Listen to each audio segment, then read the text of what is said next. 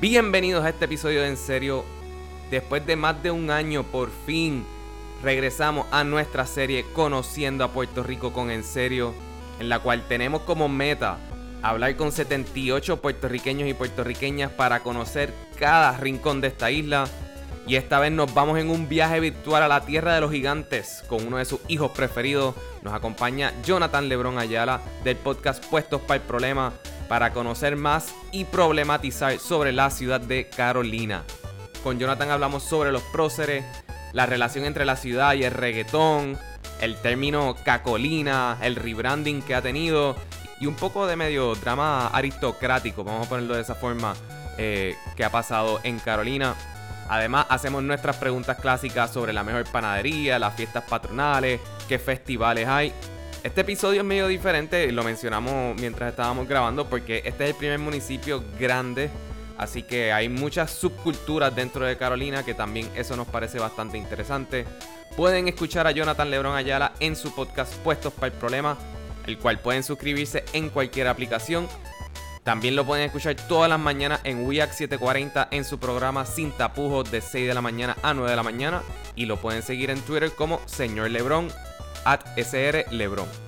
Escucha más episodios sobre nuestra serie Conociendo a Puerto Rico en enseriopod.com, donde también van a encontrar todos los enlaces para suscribirse a este podcast en Apple Podcasts, Spotify, Stitcher, Podbean y díganos qué pensaron sobre este episodio y la ciudad de Carolina. Escríbanos en Facebook, Twitter e Instagram en Serio Pod.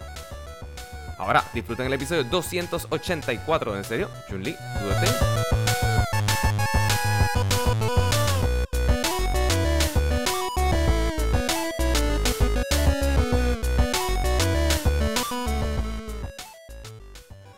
Yo tengo, yo tengo cosas.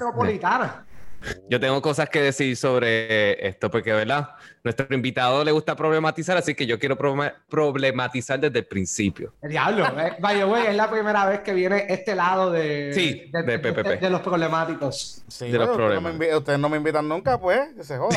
acabamos de invitar, acabamos de invitar. Aquí está. Pues está bien, pues yo, yo no tengo ningún problema, yo estoy puesto para el calentón siempre. no, pero, este, pero me parece tremendo porque, como dice Juan, este es el primer municipio que vamos a hablar del área metropolitana y Carolina parece ser un municipio sumamente interesante, lleno de folclore, lleno de historia, lleno de muchas cosas, pero yo siempre me he preguntado, Carolina, la tierra de gigantes, ¿por qué un municipio decide poner toda su identidad porque simplemente un tipo bien alto nació ahí una vez? Te pregunto. ya, ya, estamos empezando ya. Ahí sí, sí. Ah, pero que... ah diablo. Ah, diablo. Me siento como Raúl. Este, ah, que también lo tengo en mis notas. También lo tengo en mis notas. Okay, okay, okay. Mira, pues gracias por la invitación. Este. Yo creo que es una historia bien interesante porque en, en realidad no tiene una razón de ser. Más allá de, de que simplemente, pues, Carolina. Carolina siempre similar a Ponce, digamos, eh, pues con sus próceres como que lo, los enaltece. Por ejemplo, o sea, aquí hay 300 parques Julián de Burgos, hay 400 parques y, y Avenida Roberto Clemente, eh, hay, qué sé yo, no sé cuántas calles Jesús Tepiñero, etcétera, etcétera, etcétera. Entonces, siempre desde, de, ¿verdad? desde pequeño, eh, se nos inculcó a la gente, a los que nacimos y nos criamos en Carolina, pues todos estos personajes y toda esta historia bien chévere. En el caso del gigante de Carolina, lo que yo recuerdo eh, particularmente es que obviamente eh, se convierte como una figura, un atractivo turístico. Ok cuando, que esto es un poquito medio ochentoso, noventoso, los municipios empiezan a, querer invertir más allá de sus atractivos turísticos naturales, que son en el caso de Carolina, pues las playas, el área de Isla Verde, etcétera, pues empiezan a invertir en, elementos turísticos y pues encuentran a este señor que básicamente lo llevaban por todo el pueblo, ¿no? Eh, y, la gente se tiraba fotos y conocían a Gigante Carolina, etcétera, etcétera, etcétera. Pero había también una, un elemento de orgullo eh, y, quizás está más ejemplificado si usted va por la Valdoriotti, vas a ver eh, utilizando la frase del Quijote, un mural gigante que hay en la Valdoriotti a mano derecha, justo antes de la Universidad del Este. eh, a mano derecha que se dice, este, no son molinos, son gigantes. Y ahí todo este mural con todas estas figuras ilustres de Carolina. Y es un poco este sentimiento de que eh, Carolina es la tierra de gigantes, pues señor, eh, Ponce es la ciudad señorial, pues la tierra de gigantes. Entonces es más enfocado en, en la persona, ¿no? En esta cosa de que... Eh, no es solamente el físico, es el intelecto también. Exactamente. Entonces toda esta cosa de que eh, mira a esta persona que ¿verdad? Es, un, es un gigante físicamente, pero también tenemos a todas estas otras personas que han hecho y aportado en, de manera gigante a la sociedad, ¿verdad? Y todas son de Carolina, todas son nacidas y criadas en Carolina. Y toda esta cosa es un poquito una guerra de, orgullo, porque aunque Carolina no era la capital, eh, pues era el punto, el enfoque más importante económico en su momento, más allá de, San Juan, era una ciudad más grande. Eh, ¿Dónde está el aeropuerto? Donde está el aeropuerto, donde se generaba mucha actividad económica y todavía se genera mucha actividad económica. Y cuando hay una expansión gigante de la zona metropolitana, eh, que se empieza a expandir un poco hacia el este y ah, primero hacia el este y luego hacia el oeste hacia Bayamón y luego hacia el sur hacia Guaynabo, Carolina es el primer pueblo que se beneficia de eso. Así que eh, es una ciudad bien importante desde el punto de vista económico. Entonces siempre la trataban por, ¿verdad? Como que esta cosa de primero por otras cosas y después por el reggaetón. Después hubo un momento de un alcalde que se robó unos chavos y entonces fue un chisme. Entonces todo era como que Carolina, sí, sí, sí, qué bueno, está chévere.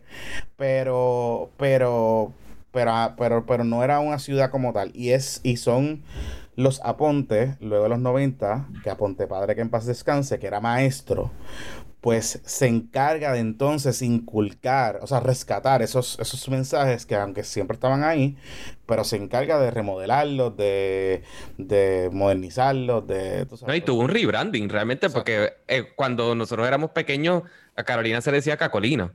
No, yo quería hablarle de eso. Ah, pero eso siempre se ha dicho, mijo, todavía. pero yo quería hablarle de eso porque una de las cosas, una de las cosas que yo estaba hablando con Jonathan es como que yo creo que Carolina ya perdió ese, ese eso sí. Ese bueno, porque llegó Vaya Bronx. De Carolina, esa identidad de reggaetón, yo creo que la perdió.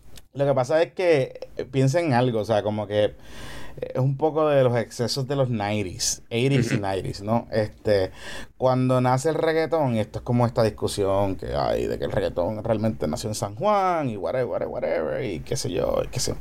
Realmente la capital económica del reggaetón, de cuando el reggaetón se convierte en un producto comercial viable son grandes estudios que se hacen en Carolina. Entonces, los exponentes, aunque la mayoría de los exponentes son de San Juan, de Santurce, que sé yo, un Daddy Yankee, Nicky Jan, este, toda esta gente, son productores o son personas en Carolina, además de mafiosos también, de narco, que metieron chavos que entonces impulsan y llevan el reggaetón a otro, a otro nivel ¿no? Eh, de, de legitimidad. Y es en Carolina en que pasa eso. ¿sabes?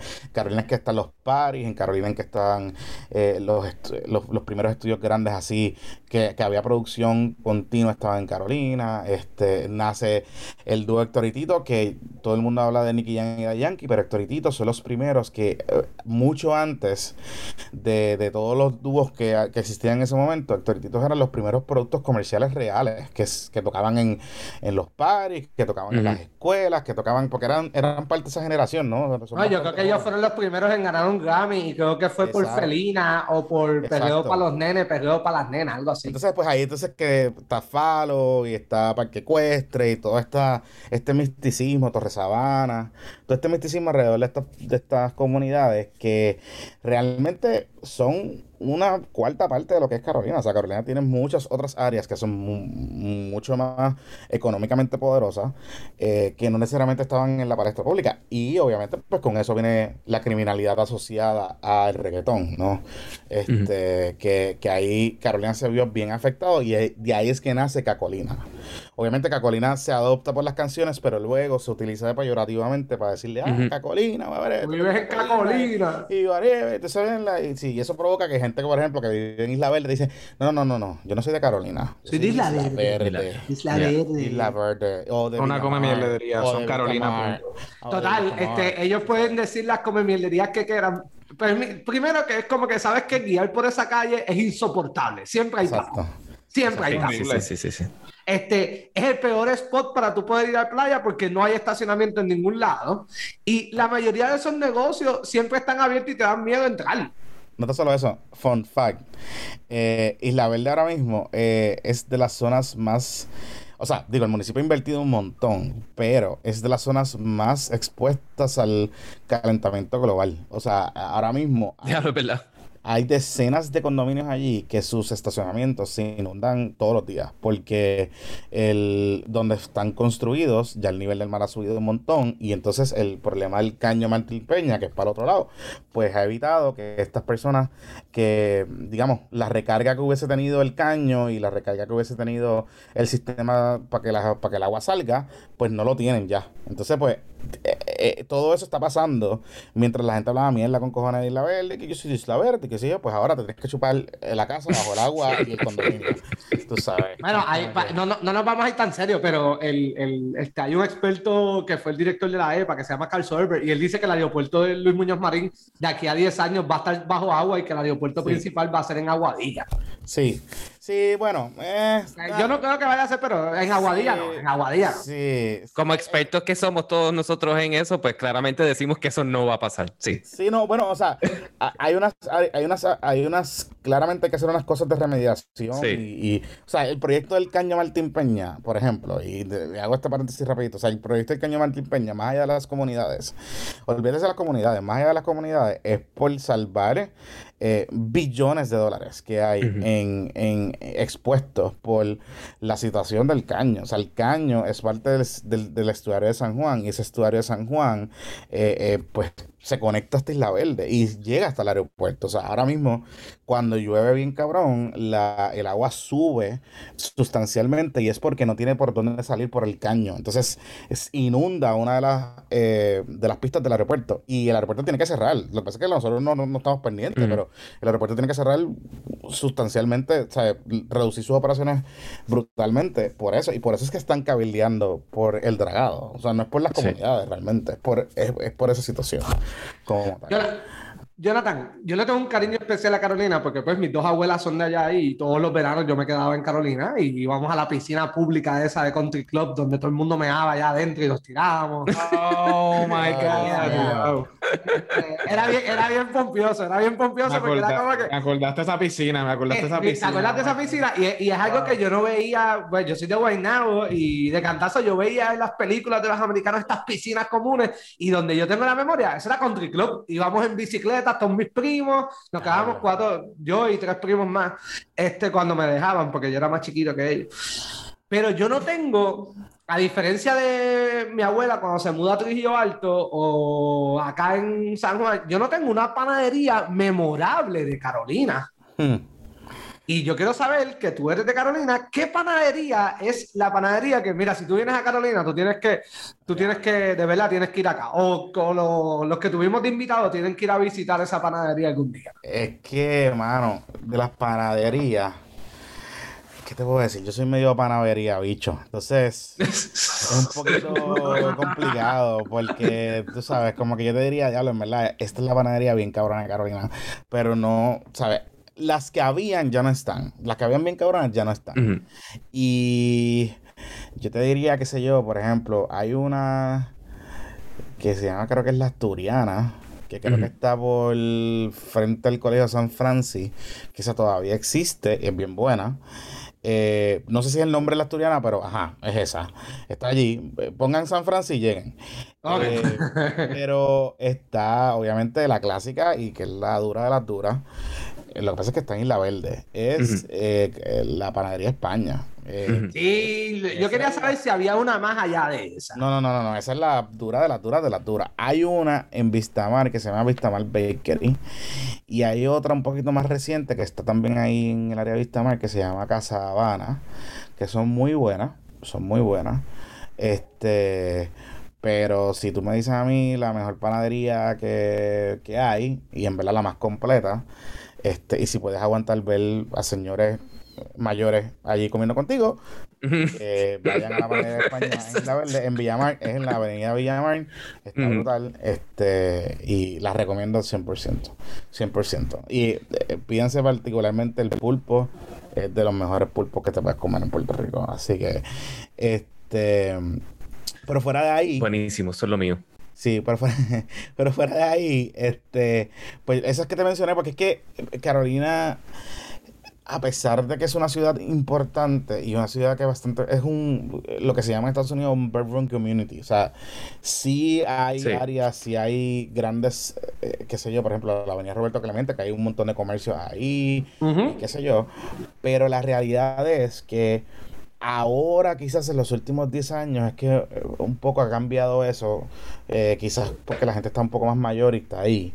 Pero antes lo que pasaba era que, digamos, yo vivía en Carolina, pero yo hacía todo en San Juan o en Guaynabo, ¿sabes? Como que... Y por ejemplo, el jangueo, como que además de Isla Verde, pues como que ¿cuál es el jangueo en Carolina? en jangueo, en jangueo había Carolina. Deben haber un par de jangueos allí. Sí, sí, sí, sí, sí, sí, bueno, y Onder y, y placa, placa. Este... Eh, bueno, en la avenida Campo Rico había un par de sitios. Hay un sitio ahora que todavía queda que se llama Happy, muy bueno, recomendado, en la avenida Campo Rico. No está en placa placa, pero es placa placa. Eh, Acuérdate que placa placa es relativo, porque para algunos de nosotros lo que puede ser para ti poco placa placa, este, para nosotros puede ser full placa placa. Por eso, por eso. O sea, Alejandro, si tú vas a, qué sé yo, a cualquier... Yo no te recomendaría que tú fueses a cualquier sitio de country club ahí de la Campo Rico, porque claro. te van a decir, mm, este chamaco, tú sabes, ¿me entiendes? Como que Guaynabito este está perdido. Yeah. Eh, y entonces, pues, La Verde tiene sus sitios de jangueo. Hay un sitio de jangueo que está, que se llama La Alambique. Y es, es una barra literalmente que queda frente a la playa de la entrada del Alambique. Lo he escuchado, lo he escuchado. Es uno de los sitios más, de los secretos mejores guardados que tiene Isla Verde. Altamente recomendado. Altamente recomendado. Y, y es barato dentro de estar en el área de la verde, etcétera, etcétera, etcétera. Así que Está chévere, está chévere. Y entonces, así de jangueo. Es que volvemos también. O sea, ahora mismo hay sitios de jangueo que, que yo fui que ya no existen. ¿Me entiendes? Que, que, pues, qué sé yo, eran de la etapa, de la época de reggaetón. Y eran como que medias barras y medios sitios medios del medios extraños eh, que muy probablemente hubo un tiroteo allí y ya no existe. O sea, como que ya ese sitio no existe. Carolina sí tuvo un circuito heavy de París. O sea, qué sé yo. Ok. de Torre Sabana, eh, las urbanizaciones. O sea, las urbanizaciones grandes todas tenían como que centros, todas tienen centros comunales gigantes, entonces se hacían paris allí, llegaban reggaetoneros, etcétera. Así que, qué sé yo, mi, mi adolescencia, preadolescencia y mi adolescencia, que fui a París en Carolina, muchos de ellos fueron en centros comunales o en una discoteca que había en Isla Verde, que es el domo este que hay allí. Sí, Área 51. lo que era Área 51. los Ibiza. Ibiza y todas esas mierdas. Y de hecho, los eh, open bars heavies eran en Punta Las Marías, pero en el área de Carolina. Hay un sitio que se llama San Mix. Donde Lo fui, fui. El rey del churrasco. Sí, duro, duro, duro, duro. San Mix era parte de un circuito de open bars que había en Puerto Rico, que empezaban los miércoles en River. Tú me corregirás, pero era miércoles en River, jueves en otro sitio. Creo que jueves en 229, viernes San Mix. Y no pedían ID. Y no pedían ID. Tú ibas con 25 pesos. le pagaba a Chacón, que estaba en la puerta. Sí. Eh, Chacón era el mismo bouncer en los tres paris. el pari costaba 17 pesos, que no sé qué. Tú le pagas 25, que será la propina para que el hombre te dejara pasar. Entonces, y, y, bebías, o sea, cogías una borrachera miércoles, jueves y viernes. Tú sabes. ¡Al carajo! Sí, sí, sí, sí. Era, era sólido, era sólido. Bien sólido. Viste, yo, yo lo que sí le doy a Carolina, ah, primero que a mí me acuerda mucho Carolina, ahora es que yo he empezado a conocer un poco más de ir a lugares de Bayamón, y me acuerda mucho a Bayamón, por alguna razón. ¿Pero por qué? Yo encuentro. Claro que no. es eso. Carolina siempre, vayamos nunca. Jamás. A mí, Carolina tiene un área más rural que. Tiene área más rural de Bayamón. O sea, como Carolina tiene la parte de las montañas que para mí es preciosa, que es súper nice. Es bien linda. Es bien linda. O sea, hay, hay, áreas en Carolina. Digo, en Bayamón tiene un área montañosa brutal también. Eh, pero hay áreas en Carolina que ahora mismo, digamos, yo estoy en cerca de Isla Verde. Así que desde mi casa a ese punto allá en Barraza, por ejemplo, son 50 minutos para llegar ahí arriba, o casi una hora. Sí, sí. Y es Carolina todavía. O sea, como que. O sea, imagínate que Carolina tiene unas piscinas. Cuando aquí hubo la fiebre de las piscinas y todo ese tipo de cosas. Aquí hubo un parque se cree, que todavía existe. Es un parque acuático que está en el carajo por allá, en Barraza o en uno de esos sitios. Y esa piscina, para yo llegar, o sea, los campamentos, qué sé yo, nos tardamos una hora en llegar allá arriba. Y era como que, o sea, literalmente está el centro judicial y tú subías por ahí para abajo, por el área de los moteles de Carolina, porque Carolina tiene una área bien prolífica de moteles. ah, guay, yo no sabía eso. Sí, está el área de Trujillo, que es donde está el Riverside y todo ese tipo de cosas, pero también está el área de detrás del, del centro judicial de Carolina, que ahí hay varios moteles. De hecho, el motel este el motel este donde matan a la persona, creo que es el por ahí arriba. Uno de esos moteles que está por ahí arriba. Este. Así que sí, hay una área bien prolífica de moteles. Eso, eh, eso no lo sabía, pero siempre es bueno tener información. A mí de sí, este, sí. sí, sí, Lo que yo le digo a mis compañeros de trabajo, mientras más información se tenga uno, pues mejor ya. Sea lo que lo que sea con esa información. Sí, o sea, correcto. Si usted eh, quiere, ¿verdad? Aventurarse y cambiar de escena este y no necesariamente depender de los modelos en el área de, de Caguas, pues puede ir a los modelos del área Carolina. Claro. De hecho, no hay uno, no, hay uno no, no, tienen que ir tan lejos. Hay unos acá en, en Sabana Abajo, hay uno. Este, sí, sí, sí. De verdad hay una industria prolífica. O sea, hay hoteles y hay moteles. Así que, sí. Lo que, lo que sí es, y aunque yo no soy fan del lugar, tengo que reconocerle a Carolina cómo logró que la gente dejara de ir a conciertos en San Juan, ya que el, la bahía urbana esa destruyó el anfiteatro Tito Puente, construyen bahía urbana y esta gente se tira al Vivo Beach Club y hace que todo el mundo vaya para allá a los conciertos. Pues, fun fact, ok. El Vivo Beach Club es una evolución de lo que había ahí antes, que era un era otro centro, que era del municipio. Eso... Yo hangueaba mucho ahí. Ay, no me acuerdo el nombre de ese sitio ahora. Pero. Era cerradito. Era cerrado, sí. Ese sitio eh, era un, como un, digamos, un mini centro de convenciones, de actividades. Y eh, era el municipio. El municipio lo cierra. Estuvo mucho tiempo cerrado. Eh, ellos entonces se deciden concentrar en el área del balneario, que el municipio le ha metido millones de dólares al, en mitigación. O sea, el mejor balneario metropolitano que hay ahora mismo en el, en el, hemisferio norte de los Estados Unidos está en Carolina. Se llama el Balneario Isla Verde. Eh, es la franja que comprende desde el donde estaban las protestas estas del Marriott hasta el final allá abajo donde hay un como un monumento para la entrada de Piñones. Todo eso es el balneario. Ese es el hasta donde daban las clases de la licencia. Sí. Exacto, exacto. Esa área y todo eso, todo eso, todo eso. El municipio ha hecho un trabajo de mitigación espectacular. O sea, hay gente que viene de, otros países a ver lo que ha hecho el municipio ahí. Eh, inclusive en un momento dado ese balneario tuvo un problema de erosión gigante que ellos o sea, perdieron en como tres años la orilla y el municipio invirtió en un programa que era medio experimental, pero lo logró salvar para rescatar la orilla del, del balneario. Y todo eso era parte de un complejo de una inversión gigante que hizo el municipio porque Isla Verde quería separarse del municipio. Esto es una historia bien interesante. En los 80, 90, esta comemierdería que hubo de que Carolina, Isla Verde y whatever. Eh, bueno, pero tú has explicado, porque tú hablas mucho de Carolina en, PPP, y tú has explicado que eso es porque el municipio tenía abandonado Isla Verde prácticamente. Eh, eso sí, eso es más o menos cierto. Lo que pasa es que Isla Verde, como siempre pasa, ellos se creían que eran los más que aportaban al municipio por tener los hoteles y el aeropuerto. Y entonces, pues, no entendían que el municipio no estaba haciendo lo, lo, lo suficientemente proactivo en mantener el área. Eh, y realmente ahí se, me, se mezcló la política, ¿verdad? Pues hay unos hay una facción importante del PNP ahí eh, de jóvenes que se empiezan a organizar y entonces pues con inversión de los viejos cubanos que vivían ahí, todo ese tipo de cosas, pues tratan de, empujar a Isla Verde como un municipio aparte. Entonces ahí el municipio de Carolina pues decidió meter billones de dólares en un plan de 10 años que incluyó la construcción de ese sitio. Y ahí es que nace lo que era antes, eh, lo que es ahora el Vivo Beach Club. Y Vivo Beach Club es interesante porque no es un venue grande. O sea, es un venue party. No, normal. normal y tú vas a beber ron y no es barato. Este, pero está cool, o sea, como que tienes una cervecería, tienes una experiencia, aquellos que, o sea, por ejemplo, si tú tienes, en vez de tú construir una piscina, pues pagas una membresía y tienes unas piscinitas allí, te metes a la playa, te metes a la piscina, este, te tiras las fotos para el peliculeo. Sí, es como tropicaleo y fichureo combinado en, en Isla Exactamente. Verde, sí. Y, y un poco de la cosa de los Gen Xers, los cuarentones, que se sienten cool por ir allí este, un Sí. weekend. Los que van a los conciertos de Fiera La Vega. Es correcto. Y Enanitos Verdes. Esos son, ese es el crowd. Enanitos Verdes, fui a La Vega.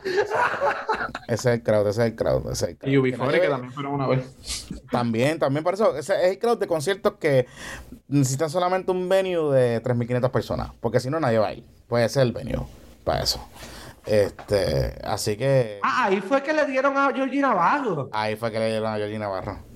Ahí fue que le dieron a Georgina Navarro. Es cierto. En es un cierto. concierto de eso, un par de esos de, de eso. Actually, creo que era de Fiera La Vega, que le estaban cuestionando que por qué él estaba allí. Exacto, exacto, exacto, exactamente. Una de esas, esas cosas, esas cosas así, cosas que pasan en Carolina. Así que pues, Este, y tú piensas que, que, este, que eh, Aponte de la Torre ha sido el mejor alcalde que ha tenido ese- esa isla de gigantes. Qué pregunta más weird. de verdad, como, ¿cómo carajo tú quieres que yo diga que con que cabrón? Este, tú sabes, como que no sé. Qué sé yo, sí, I guess. O sea, su papá, que no es el de ahora. No, por eso Aponte de la Torre, la ahora es Aponte de Por Almagro. eso, a Pon- bueno, o sea, a Ponte la Torre, cuando llegué a la alcaldía, el municipio de Carolina estaba en quiebra fiscal. El alcalde anterior se había unos casos de corrupción bien feos, era PNP. Este, de hecho, interesantemente, Carolina no es popular. Carolina es popular en la alcaldía, pero como se comporta Carolina es PNP.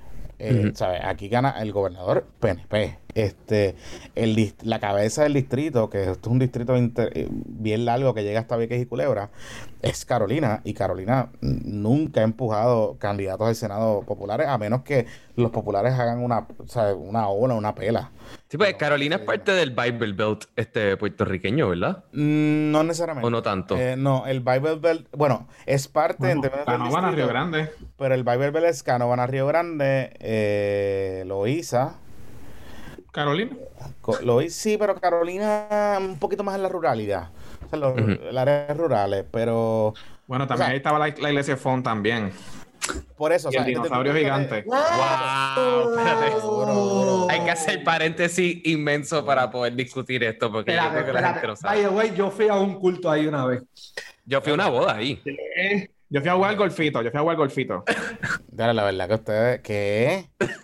Yo- ¿Qué es eso? Digo, yo les voy a decir algo. El mejor estudio de televisión, uno de los mejores estudios de televisión y de, y de tecnología y de transmisión y todo ese tipo de cosas, era Fuente de Agua Viva. O sea, era el mejor, uno del estudio más grande, porque básicamente todo el templo era un estudio gigante. Y Ahí empezó jugando pelota dura, yo creo. sí, en uno de esos estudios empezó por ahí. Sí. Sí, en uno de esos estudios creo que fue. Este, pero sí. Vaya, güey, esa torre, vamos a hablar claro, ese templo y esa torre se veían espectacular y más con un dinosaurio Rex al frente. Es como que, Sí, pero, eh, pero, oye, pero eso era un parque. Yo no, yo, yo no fui, pero yo tengo primitos que fueron. Eso era un parque. O sea, bueno, Miguel fue, Exacto. Miguel fue a jugar golfito. o sea, como que eso era una, un Y, te- parque- hubo- y también tenían una pista de hielo. ¿Viste? Que obviamente no, no, no, no usé porque yo no soy bueno con eso. No jodas, había una pista de hielo allá adentro. De patinaje. Pero Una Miguel, vez yo fui a no- una pista de patinaje al lado del golfito. Miguel, pero tú no patinas. ¿No te gusta eso? No, mijo. No digo, ¿verdad? O sea que patinar en hielo en verdad es una mierda. So, so, eh, Terrible, Acompaño, terrible. acompaño los sentimientos. Sí, sí, sí, sí. sí. Mira, yo, yo solamente me acuerdo que fui ahí una vez a un templo y era espectacular porque esas ventanas que eran, estaban bien nítidas, no lo voy a negar, costaban mil dólares cada una y la gente Sí. se paraba, decía en el micrófono, aquí está mi tercera ventana para usted, señor Fond de la Sí. Torre. Y era como que, oh, wow, esta gente les regalan mil dólares así porque sí. Literalmente, una vez yo me acuerdo, o sea, mi memoria de font es que una vez así yo estaba de noche cambiando los canales y, me, sale el canal de font. Y font está en un programa allí eh, diciendo que necesitaban, yo no sé, yo creo que necesitaban como 15 mil pesos o algo así para terminar una fase de la construcción. Y nada, pues yo dije, coño, este, dame, me dio curiosidad y me quedé viéndolo. Y la cosa fue que ese tipo en 45 minutos que duró ese show, recogió como 15 mil pesos. Entonces, básicamente lo que él hacía era que había gente que llamaba y decía, yo voy a donar 50 dólares. Y él decía, coño, gracias, qué bueno, ta, ta, whatever. Y había gente que decía, ah, pues yo voy a donar 2 mil dólares. Dios te bendiga, hermano. Dios te bendiga. Te lo multiplique. Y yo decía, wow. Y 45 minutos, 15 mil, boom. Y yo, wow. Este, y era como unos planos, no sé qué carajo. No, tenía labia, tenía labia, porque Sí, lo escuché y tenía labia, y era como que, ¿cómo yo puedo llegar ahí? Era un Sí, conman, o sea, el tipo era un conman, o sea, de usted y tenga. Sí, sí, sí. Bueno, el- bueno, imagínate que se las pegó a la mujer y se fue con la chilla. Para Texas. Sí, sí, Y, y cuando tú, y cuando tú entrabas, Miguel, yo no sé si tú fuiste, cuando tú fuiste era un momento de culto, pero cuando tú entrabas era No, bien no, no, interesante gracias. porque los primeros estacionamientos que estaban a mano derecha cuando tú entrabas eh, estaban identificados. Reverendo Font, el nombre de mamá Font, nombre de Sí, hijo Font, nombre de hija exacto. Font, y eran todos los carros de ellos estacionados individualmente, como la serie esta de HBO este, con Danny McBride y John Woodman. Este, que los hijos, que él es pastor, Alejandro, tú la estabas viendo. Sí, sí, eh, The Righteous Gemstones. Ya. Eh, exacto, exacto. Y con los carros, pero bien cabrones, estacionados ahí, y era como que, oh, wow, y estamos en Carolina, vaya, güey. Mm, Sí, sí, sí, sí, es verdad. Oye, hablando de sitios que cerraron, que volviendo para atrás, y es verdad que me acaban de escribir aquí algo. El Yaucano. Había un sitio que se llama el Club Yaucano en Carolina. ok. Ah, yo fui un par de veces allí. Y, y el Club Yaucano, de hecho, tú estudias en, en Copo, ¿verdad, este Miguel? Sí. Pues Copo hacía un como una fiestecita que era en el Club Yaucano. Eh, y entonces era este, este club que, eh, digamos, ¿verdad? los carolinenses decían que era su caparra contra el pero ajá. Y entonces estaba como que metido en este barrio. Entonces tú te metías por esta calle y. Como por San John, por ahí, ¿verdad? Ah, San por. San Jos. Entonces tú te metías por ahí y atrás estaba este club que era como que el centro donde hacían las quinceañeros, habían debutantes, eh, y se hicieron pares de reggaetón en un momento dado. Entonces al lado hicieron en un momento dado un parque de skateboard que se llamaba Moisty Something. Y La segunda parte del de Caguas, me imagino. o- no era antes del de Caguas, eh, fue ahí. Ok. Después se muda para Caguas. Después se Ok, muda ok. para Caguas. Y entonces era al lado del yaucano este pájaro. Y nada, y se hacían parties y todo ese tipo de cosas. Ahora eso se jodió y qué sé yo, pues como todo pasa. Pero, pero sí, el club yaucano. Eso es como que el, así el centro de recepción así de nuestra generación. Yo fui a tantos quinceañeros ahí. Literal. Literal. Mira, de Carolina, yo sí me acordaba mucho, allí estaba la Kodak, y para mí era memorable que cada vez que iba para casa de mi abuela veía la Kodak, y la Kodak estaba allí. Y, Ahora, Carolina- en Carolina están la, la- las... Eh, las empanadillas Uno. Kikwet, No, las pedanías que pero las de, de las escuelas están en Villa Carolina. Estaban las escuelas que le ponían la, le pusieron números, la 1, la 2, la 3, la cuarta, la Ok. quinta. Entonces, eh, la gente decía como que, por ejemplo, mi papá estudió en una de esas escuelas. Entonces él decía, ah, yo estudié en la cuarta, o yo estudié en la 5, o yo estudié en la 4, o la estudié en la 3, qué sé yo, whatever. O sea, había tanta gente que vivía en esa área de, digamos, Villa Carolina, Jardines de Country Club. que no había este, suficientes próceres intelectuales para poder ponerle. No, entonces, sí, lo que hicieron fue que eh, creo que tenían nombre, pero la gente la empezó a conocer por la 1, la 2, porque cada una de esas escuelas estaba en una sección.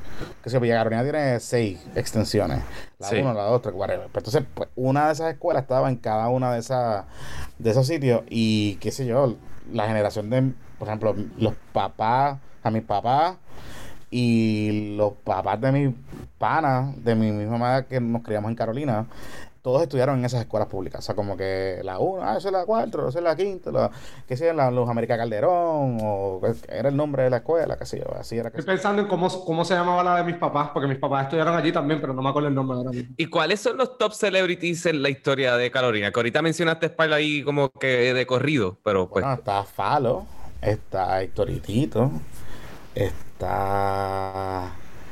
Déjame ver. Eh, bueno, Roberto Clemente, Jesús Sí. Piñero, eh, Julia de Bulgo. Julia de Bulgo es como que nuestra prócer. Sí. Eh, es como que desde chiquito tú aprendes dos cosas, Roberto Clemente y Julia de Bulgo. Sí. Es lo que, digamos, Carolina significa. Este, ¿qué más? Déjame pensar. Y sin embargo, la ciudad deportiva allí, mira, Está jodida. dan ganas de Pero llorar. Eso, eso es parte de un revolú ahí, porque también Sí, pues eso es privado, ¿no?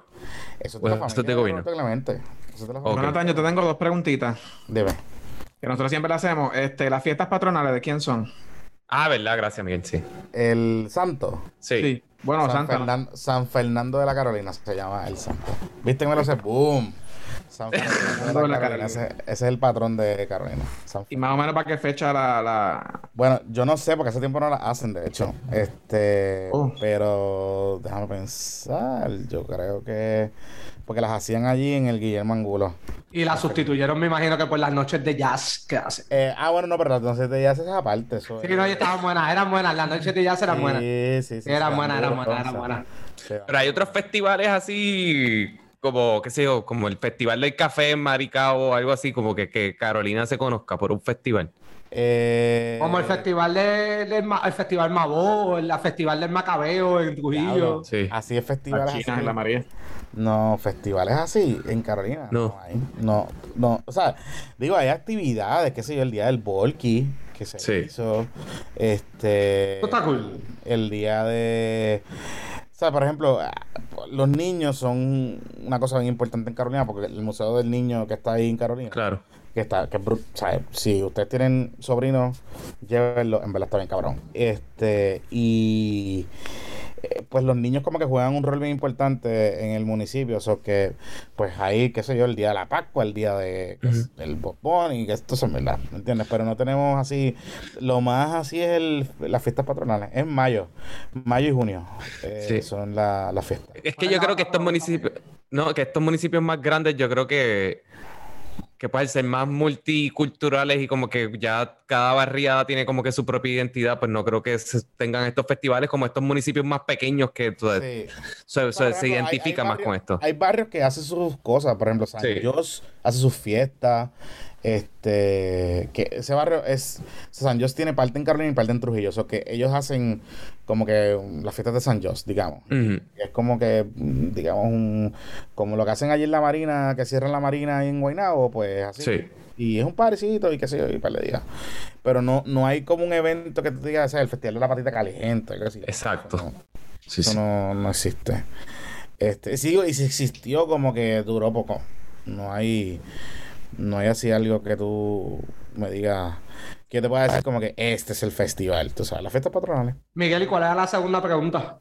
Ya le pregunté, ¿eh? Las fiestas patronales y cuándo eran. Ah, esa te Ah, a veces- eso técnicamente es una pregunta con dos partes, Miguel. Sí, pero- Ya. y la Pues, y la pues, Jonathan, perdóname, pero era una pregunta con dos partes. Sí, no, pero está bien, pero yo te la contesté. En Carolina también hay un lugar que entiendo se llama este, la finca de Campo, la hacienda Campo Rico. Ajá. Este, y está bien nítido. Y creo que ahí es donde te dejan jugar arco y flecha, pero de gocha. Creo que es ahí, sí. Yo no he ido, pero queda en una reserva que hay. Ya. Eh, o sea, de hecho, es bien cerca. Es hacia el final de la. Después que pasa Villa Carolina y esa parte hacia el final. Pasa a las oficinas centrales de Condom World que están en Carolina, vaya, güey. Ah, ¿verdad? ¿Qué parte? Están en Carolina. Este, yo solicité Tiene trabajo sentido. una vez ahí y me fueron a entrevistar. Me fui a una entrevista. Pero, pero espérate, espérate, espérate, huevo, huevo, huevo. ¿De verdad? ¿Y no te cogieron? ¿Puedo hacer una pregunta? Necesito hacer una pregunta. Este, o sea, ¿Cómo fue? ¿Tú fuiste a solicitar qué? Yo, yo, yo fui a solicitar, bueno, hubo, momentos dados en mi vida donde yo no tenía empleo y Ajá. vi en clasificados online que estaban buscando empleados para una tienda de Condom World y me mandaron, me llamaron para una entrevista y a donde llegué fue a Carolina.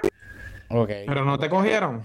Este, ese mismo, el día que salí de la cita, me, me llamaron de otro trabajo y me convenía más y me fui para allá. ¿Cuál te fuiste? ¿Hot Topic? ¿Algo así? o sea, como que Bora, o ¿cómo? No sé, digo, porque esas son las A. Paxson. Te lo juro que es la primera vez que escucho a alguien. Ah, yo fui a una entrevista en Condom. Es la primera vez lo juro literalmente, o sea, que lo escucho. Es como que, ok, cool, I guess.